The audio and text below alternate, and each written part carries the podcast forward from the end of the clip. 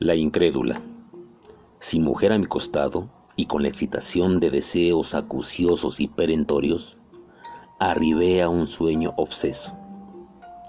En él se me apareció una, dispuesta a la complacencia. Estaba tan pródigo que me pasé en su compañía de la hora nona a la hora sexta, cuando el canto del gallo. Abrí los ojos y ella misma, a mi diestra, con sonrisa benévola, me incitó a que la tomara. Le expliqué, con sorprendida y agotada excusa, que ya lo había hecho. Lo sé, respondió, pero quiero estar cierta.